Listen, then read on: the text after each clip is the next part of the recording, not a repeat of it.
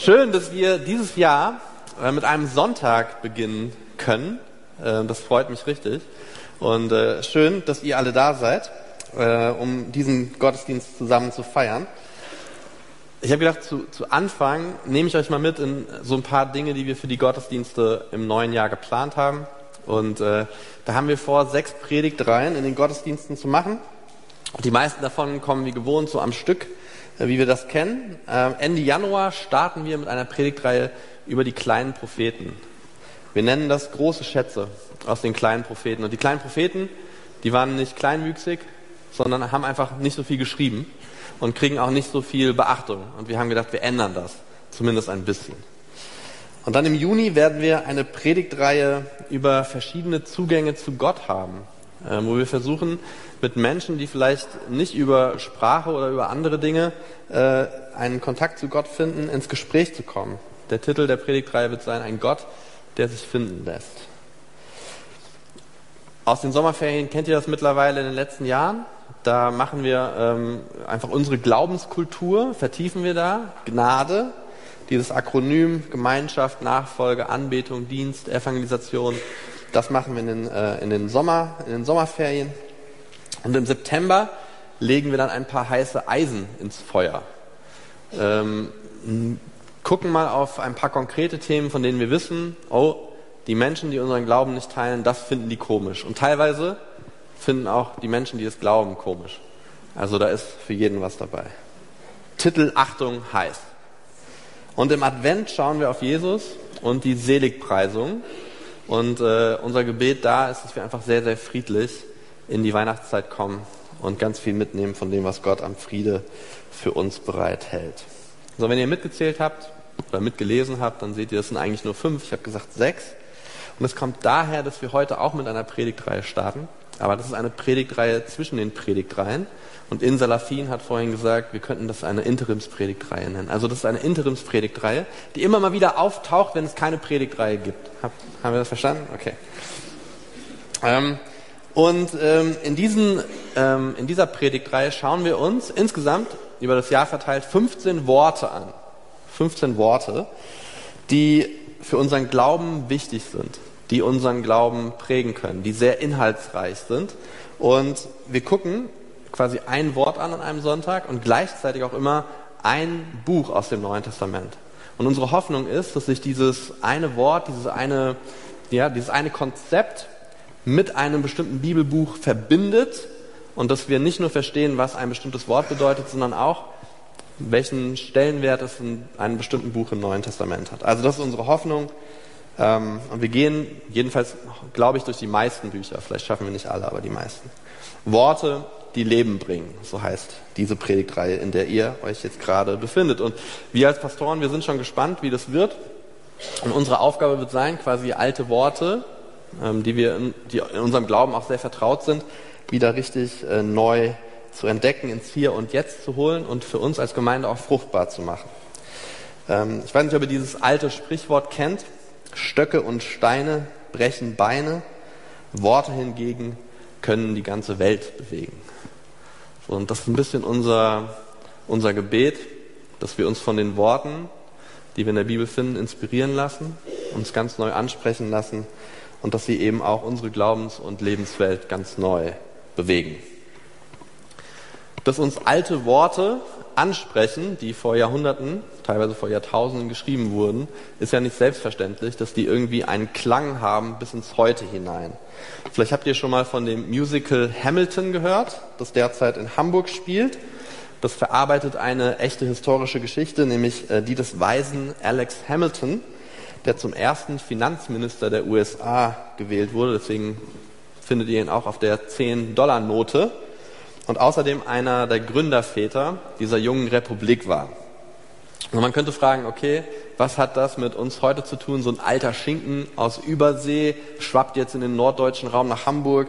Wen interessiert das Hamilton noch nie gehört? Wer von euch hat schon mal was von Hamilton gehört, bevor er wusste, dass es ein Musical gibt? Nachdem man wusste, dass es ein Musical gibt? Zwei mehr, okay, gut. Auf jeden Fall, wenn man die Leute fragt, die das Musical besucht haben, und ich kenne eine Person, der sagt, das war richtig, richtig gut, Es ist super lebendig geworden. Und dann ist etwas Erstaunliches passiert, nämlich dass einfach eine Geschichte, die sehr, sehr alt ist und sehr, sehr weit zurückliegt, 200, 250 Jahre, äh, auf einmal sehr plastisch wieder neu entstanden ist, weil sie aus einem alten Kontext in einen neuen Kontext gesetzt wurde und man verstanden hat, welche Prinzipien hinter dieser Geschichte liegen. Und dann wurde es wieder aktuell. So, wir wollen mit unserer Predigtreihe keinen Pulitzer-Preis gewinnen. Das hat das Musical. Wir wollen auch keinen Grammy gewinnen. Das hat das Musical auch. Aber wir haben das Ziel, das dieses Musical auch hat, nämlich wir wollen die Schätze entdecken, die jahrelang zurückliegen, bei uns über 2000 Jahre, die eine Bewegung ausgelöst haben, die viel wichtiger ist als die Gründung einer Nation, der Vereinigten Staaten oder viel wichtiger ist und viel, viel kostbarer ist als sein Konterfei auf, einen, äh, auf einer Banknote zu sehen. Wir sind Teil eines neuen Lebens, in einer neuen Freiheit zum Leben in der Gegenwart und zur Anbetung in der Gegenwart eines lebendigen und anbetungswürdigen Gottes. Und wir hoffen, dass diese Worte uns dabei helfen. Wenn wir also in die Geschichten des Neuen Testaments eintauchen, dann behandeln wir die nicht nur als ja, ist eine Geschichte, die mit toten Menschen zu tun hat, die mit uns wenig zu tun hat, sondern eigentlich, das ist das biblische Verständnis vom Glauben, laufen wir in derselben Geschichte mit. Die alte Geschichte wird unsere Geschichte. Und das ist so, weil das Neue Testament die meisten Aspekte des menschlichen Lebens abdeckt, die Fragen beantwortet, die die Menschen haben. Und wenn du heute zufällig als suchender Mensch in diesen Gottesdienst um 12 Uhr am Neujahrstag gekommen bist, dann herzlich willkommen. Das sind die fünf Wahrheiten, es gibt bestimmt mehr, aber die fünf Wahrheiten, wo man sagen könnte, okay, darum geht es in diesem, in diesem Neuen Testament, in dieser guten Nachricht von Jesus. Und die Wahrheit eins ist, die Menschheit braucht einen Erlöser. Sie braucht Erlösung von Schuld und sie braucht den Sieg über den Tod. Nicht alle Menschen wissen das, aber viele Menschen fühlen das. Und die zweite Wahrheit, es gibt einen Erlöser, und zwar einen Erlöser für alle Menschen, an den wir glauben dürfen. Einer, der alles vollbracht hat. Und diese Erlösung, die wird gefeiert, nicht jeder für sich in seinem stillen Kämmerlein, sondern wir sind eingeladen, das als Gemeinschaft des Glaubens zu tun, als eine Gemeinde, als eine Kirche weltweit, aber auch hier äh, in Bremen vor Ort in der Paulusgemeinde. Und dieser Glaube an den Erlöser und die Kraft des Heiligen Geistes und die Gemeinschaft der Gläubigen, wenn das alles zusammenkommt, dann macht das etwas mit unserem Leben. Das verändert uns. Das stellt uns in die Gnade Gottes und es gibt uns die Kraft, neue Dinge zu denken, neue Dinge zu wagen, neue Dinge anzupacken. Und das Letzte, wir haben in Jesus Christus die Hoffnung auf ein erfülltes Leben im Jetzt, kein problemfreies Leben, kein happy-clappy-Leben, aber ein erfülltes Leben im Jetzt. Und wir haben die Hoffnung auf ein Leben in Ewigkeit mit diesem Gott. Also wenn du ganz neu im Glauben bist, wenn du noch gar nicht weißt, worum es geht, das ist ungefähr so die Orientierung.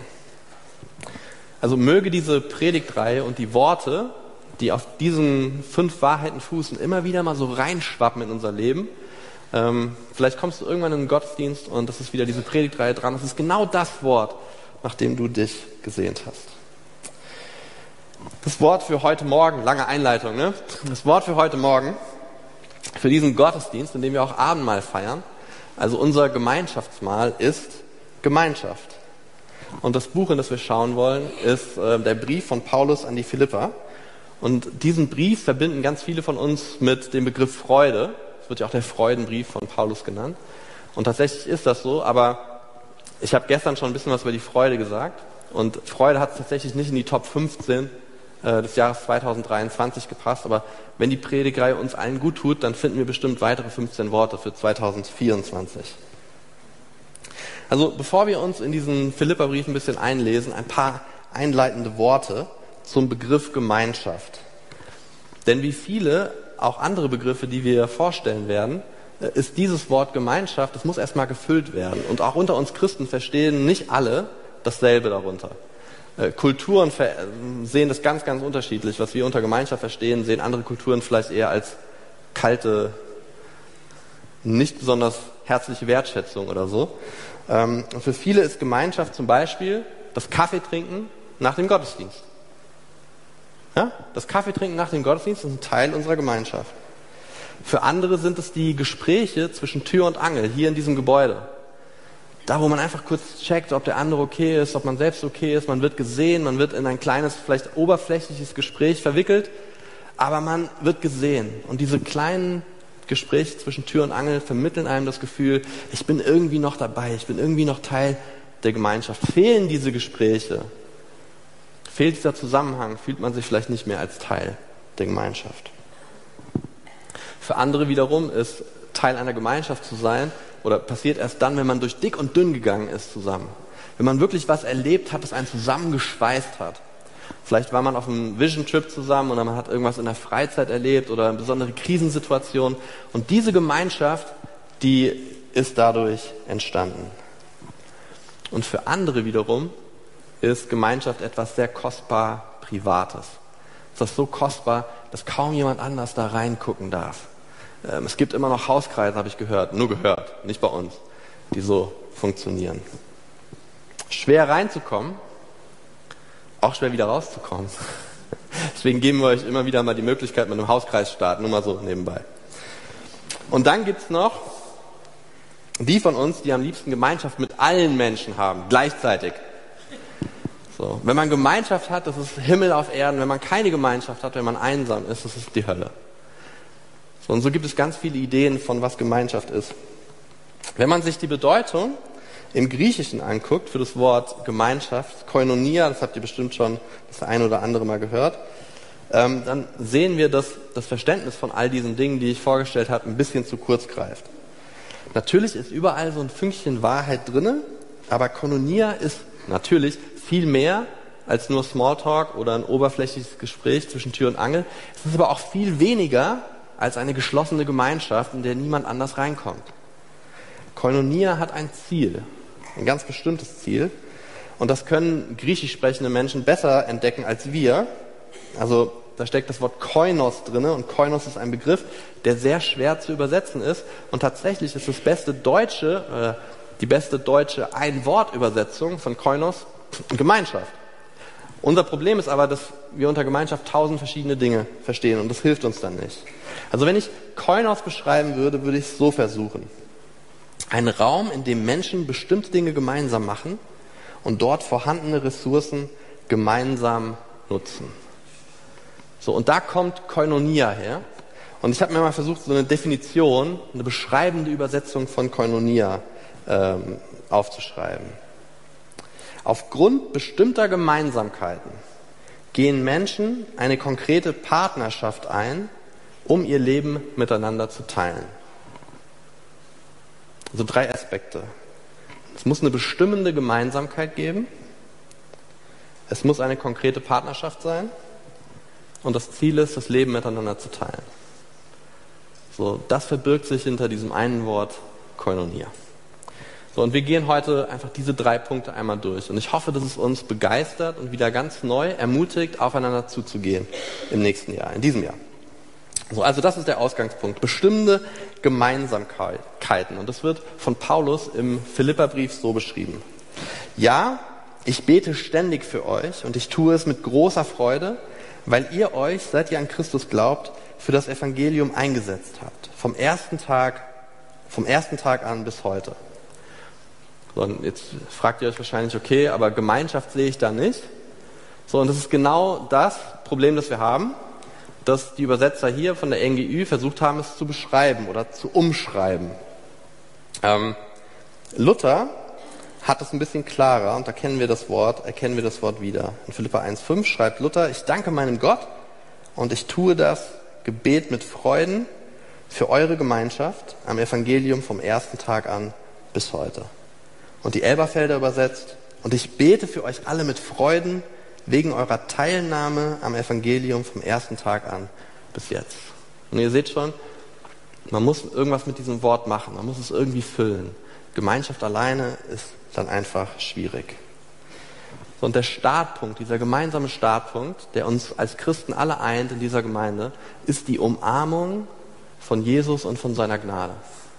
Da fangen wir an. Da gehen wir los. Der Startpunkt ist nicht, ob wir uns sympathisch finden. Der Startpunkt ist nicht, ob ich mir irgendjemanden anschaue und denke, ah, mit dieser Person gibt es Potenzial für eine tiefe Freundschaft. Das ist es nicht. Der gemeinsame Nenner ist Jesus Christus. Und diese bestimmende Gemeinsamkeit, die ist eigentlich so wenig, dass kaum eine andere Beziehung in unserem Leben die aushalten würde. Aber für uns Christen ist sie nicht nur ausreichend, sondern sie ist alles. Es ist der Glaube an einen unsichtbaren Gott, der uns eint. Und der Einsatz, so sagt Paulus das, der Einsatz für das Evangelium bringt uns miteinander zusammen. So, und dieser Punkt, vielleicht denkt ihr, ja, okay, ist ja alles ganz nett und Gemeinschaft ist auch irgendwie wichtig, Markus, aber wir haben das jetzt ganz bewusst an den Anfang dieses Jahres gestellt, weil wir aus Corona kommen und weil wir merken, dass Gemeinschaft nicht automatisch wieder so zurückkommt, wie es war. Und wir haben auch eine große Chance. Wir können Gemeinschaft viel größer, höher und schöner bauen, als es vorher war. Und die wollen wir nutzen. Viele Menschen, die nicht mehr regelmäßig in den Gottesdienst kommen oder die auch wirklich Schwierigkeiten haben, in Beziehungen über Glauben zu sprechen, ähm, viele von diesen Menschen denken, dass ihre persönliche Beziehung, ihre individuelle Beziehung zu Jesus komplett ausreichend ist. Meine Vermutung ist, dass das ein, ein komplett falscher Glaube ist. Das Motto, ich brauche nur Jesus. Ich muss nicht Teil einer weltweiten Kirche sein. Ich muss nicht Teil eines lokalen Leibes, einer Ortsgemeinde sein. Ich kann mein Christsein leben und ich brauche nichts anderes.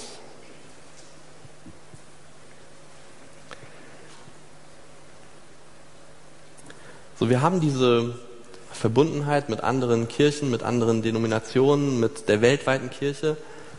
Aber wir haben eine Verbundenheit hier in dieser Gemeinde, die etwas sehr Konkretes ist. Und genau das ist das Ziel von dem, wovon Paulus redet.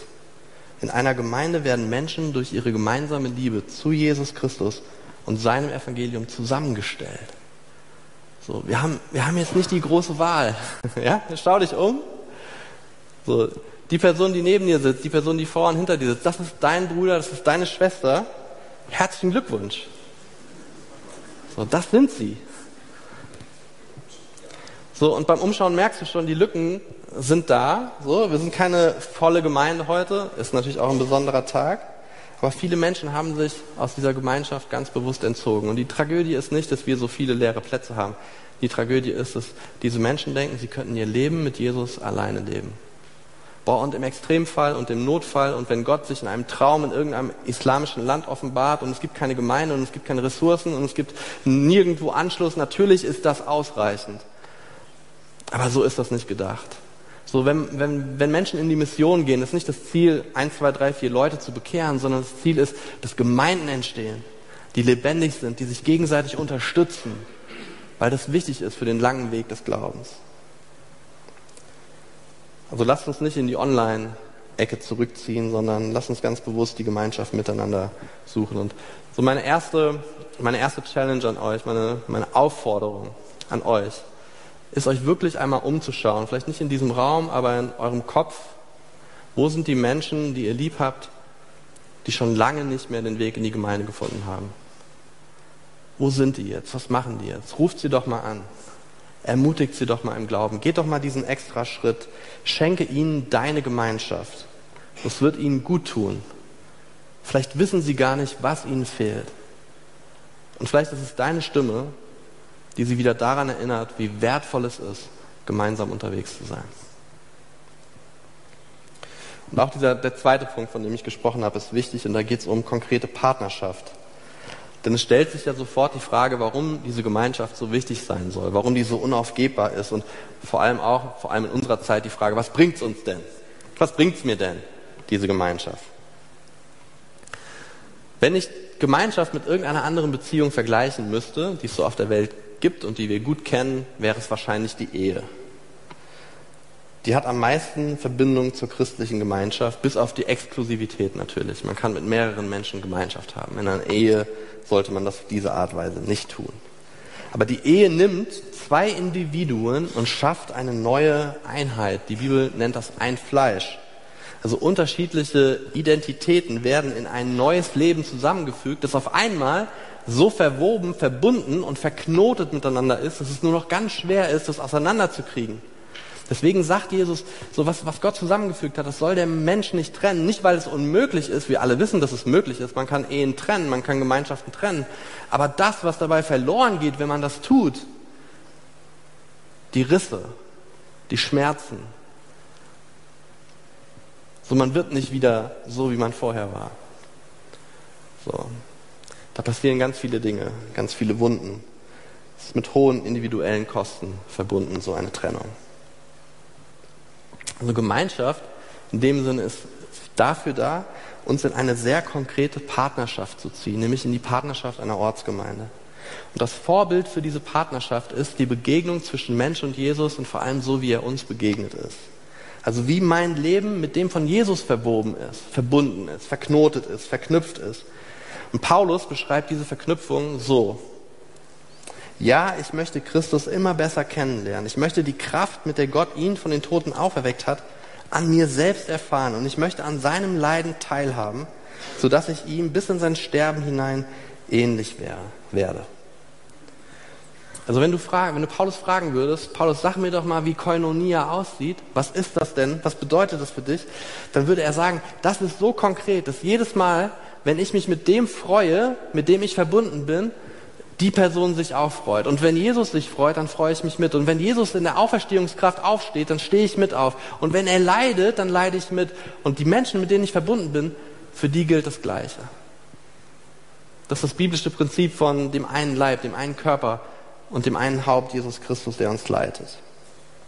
Wir werden uns also in unserer Freude ähnlicher, wenn wir so verbunden sind. Wir werden uns aber auch in unserem Leid ähnlicher, vor allem in unserem Leid, wenn wir das zulassen. Und das Ziel ist, als Gemeinschaft, als Partnerschaft zusammen Jesus ähnlicher zu werden. Ich, Markus Zobeck, arbeite an meinem Glauben nicht, wie ich an meinem Spiegelbild arbeite. Jetzt würden einige sagen, der arbeitet sowieso nie an seinem Spiegelbild. So, das wissen wir alle, okay? Aber die Aufforderung von Paulus ist es nicht, dass wir uns kümmern darum, wie wir selbst aussehen, sondern wie unser Gruppenporträt wahrgenommen wird wie das Panorama von dem, was ich hier vor mir sehe, aussieht. Wie das Mosaik ausgestaltet ist, von dem jeder ein Teil ist. Die Schönheit von Jesus, die wir alle ausstrahlen, die wird sichtbar in der Gemeinschaft unseres Glaubens. Nicht indem ich hier vorne große Reden ähm, halte und ihr irgendwas anderes macht, sondern wir zusammen. Aber diese Partnerschaft, wenn wir auf den Text von Paulus gucken, diese Partnerschaft, die ist frei wählbar. Und sie muss gewollt werden. Sie muss absichtsvoll herbeigeführt werden. Denn es hat auch etwas mit Leiden zu tun, mit Aufgabe, mit sich hingeben. Aber die Tiefe von Gemeinschaft werden wir eben auch nur dort in dieser Aufgabe, in dieser Hingabe entdecken, weil das genau der Ort ist, an dem Gott, an dem Jesus uns auch begegnet ist. Da, wo wir nicht mehr konnten, da, wo wir endlich einmal in unserem Leben kapituliert haben und gesagt haben, wir geben auf, Herr, jetzt komm du rein. Das ist, das ist der Moment, nicht nur wo Jesus uns hilft, sondern es ist auch der Moment, wo Gemeinschaft stark und groß wird. Ich denke in diesem Zusammenhang ganz oft an unsere Missionare. So fühlen die das, die sind so weit weg, trotzdem Teil unserer Gemeinschaft. Wie können wir oder was können wir besser machen, damit sie sich in unserer Gemeinschaft fühlen, gesehen, fühlen, obwohl sie so weit weg sind. Im Philipperbrief schreibt Paulus über zwei ihm sehr wichtige Beziehungen. Auch er ist weit weg von dieser Gemeinde. Und das Wort Koinonia kommt da nicht vor, aber das Konzept von Koinonia wird sonnenklar. Die Geschichten kennt ihr, wenn ihr die, den Philipperbrief gelesen habt. Das eine ist diese besondere Beziehung von die zwei Frauen zueinander haben, Eutyche und äh, Syntyche und Euodia. Und die beiden Frauen haben Seite an Seite, also sozusagen in Koinonia mit Paulus für das Evangelium gekämpft und gewirkt. Das Problem ist, die haben das gemeinsame Ziel aus den Augen verloren und sie streiten sich wegen Nichtigkeiten. Und Paulus sagt, das ist gefährlich. Die Gemeinschaft ist hier gefährdet. Bei sowas gehen schnell die bestimmenden Gemeinsamkeiten flöten. Man verliert die konkrete Partnerschaft aus dem Blick. Das Leben teilen wird dann unmöglich. Das ist die eine Beziehung, auf die er schaut. Und die andere ist die mit seinem Kumpel, den er noch gar nicht so lange kennt, Epaphroditus, den die Philippa-Gemeinde ihm ins Gefängnis gesteckt hat, zur Ermutigung. Das Blöde war nur, der kam schon halb tot an, musste erstmal aufgepäppelt werden. Und die ganze Gemeinde, sagt Paulus, hat sich gesorgt um Epaphroditus und hat, hat geschrieben und geweint und gebetet und gefleht. Und Epaphroditus, der hat geweint und gebetet und gefleht, weil er sich Sorgen gemacht hat um seine Gemeinde, die sich Sorgen um ihn macht. Und Paulus sagt, das ist Gemeinschaft. Das sind Menschen, die so innig miteinander verknüpft sind, die von ihren Nöten wissen, dass sie mitleiden, wenn einer leidet und sich mitfreuen, wenn der andere sich freut. Welche dieser beiden Beziehungen wollen wir in diesem neuen Jahr Nährboden geben?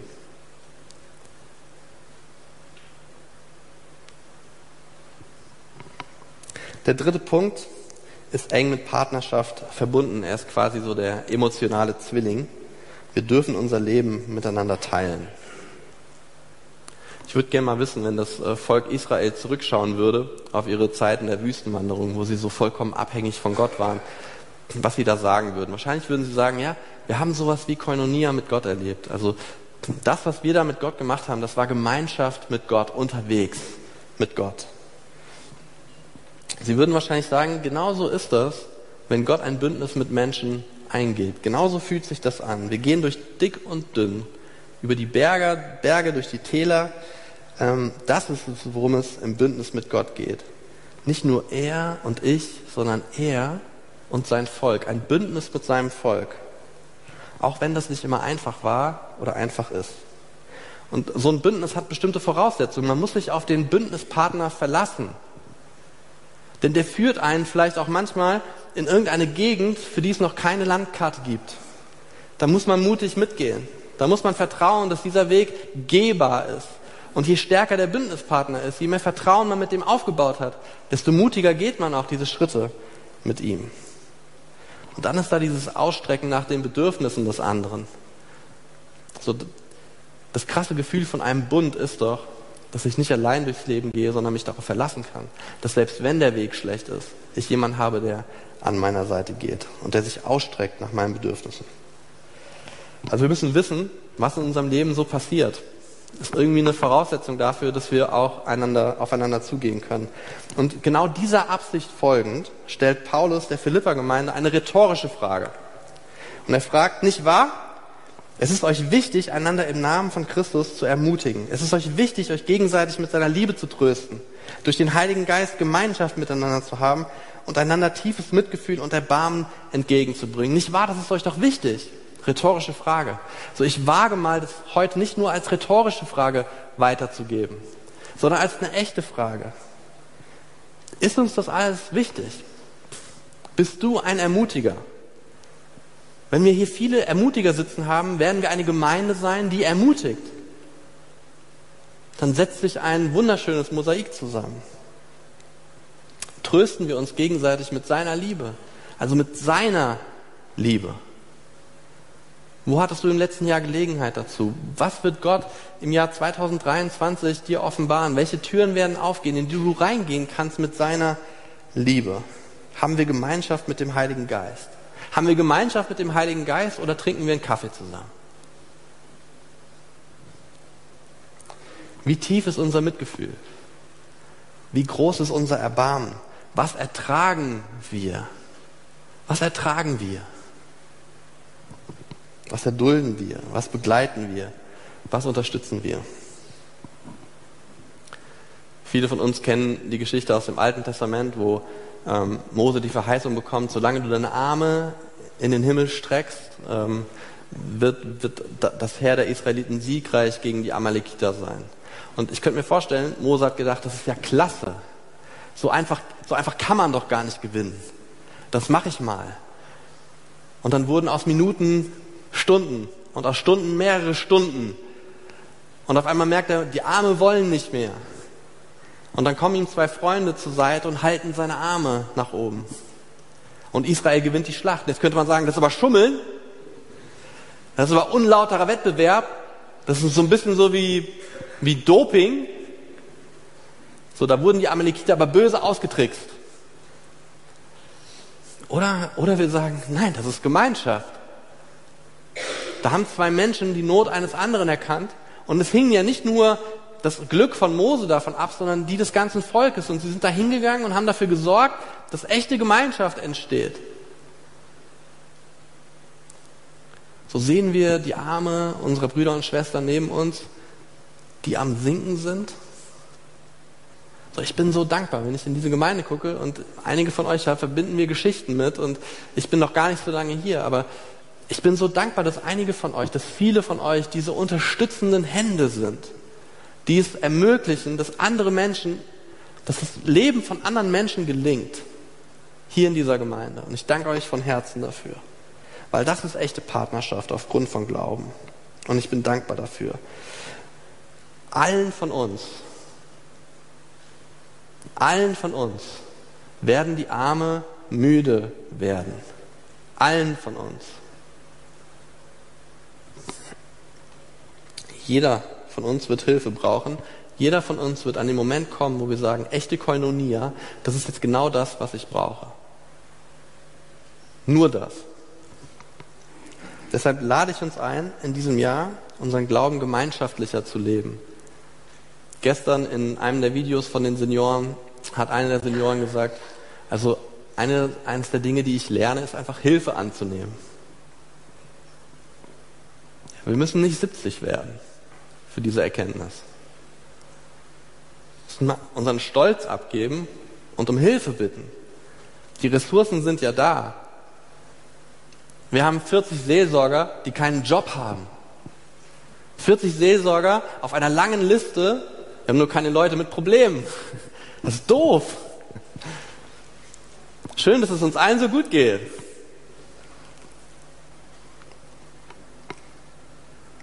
Ich lade uns ein, dass wir uns unter dem Joch von Jesus ganz neu versammeln. Nicht jeder von uns individualistisch, sondern wir zusammen.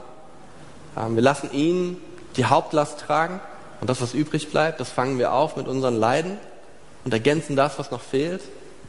Auch ein biblisches Konzept, über das wir wenig sprechen. Wir brauchen einander. Und ich schließe mit diesem ähm, Vers 27 aus dem ersten Kapitel des Philipperbriefs und das ist sozusagen ähm, vielleicht alles das nochmal auf einen Punkt gebracht, obwohl das Wort Koinonia gar nicht vorkommt. Schreibt Paulus, lebt so, dass es im Einklang mit dem Evangelium von Christus steht. Dann werdet ihr einmütig zusammenstehen. Ihr werdet Seite an Seite für den Glauben kämpfen, der sich auf das Evangelium gründet. Seite an Seite, einmütig, wörtlich steht hier in einem Geist. Ein Geist, der uns alle verbindet.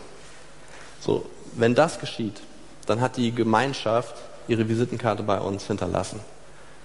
Und dann werden wir alle gestärkt aus diesem Jahr hervorgehen. Also ich persönlich, und ich bin einfach ehrlich, ich persönlich, ich brauche mehr Gemeinschaft in diesem Jahr. Und ich bitte euch, mir dabei zu helfen. Und ich verspreche euch, wir werden euch auch dabei helfen. Vielleicht müssen wir ein bisschen mehr Schwäche zeigen. Vielleicht darf unser Panzer ein paar mehr Lücken kriegen, damit Leute reinkommen, das sehen und ihre Aufgabe in diesem Leib auch erfüllen können.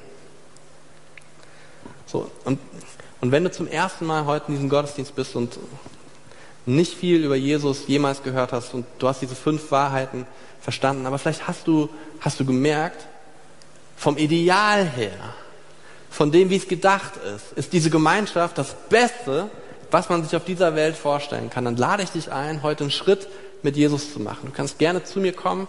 Ich stehe hier vorne und wir werden gleich das Abendmahl zusammen feiern. Und dann reden wir darüber, was du über Jesus verstanden hast. Und dann lade ich dich ein, den ersten konkreten Schritt zu machen. Und vielleicht ist einer dieser Schritte, zum Vater zu laufen. Zu dem Vater, vor dem du jahrelang weggelaufen bist. Und vielleicht müssen einige von uns diesen Schritt auch machen.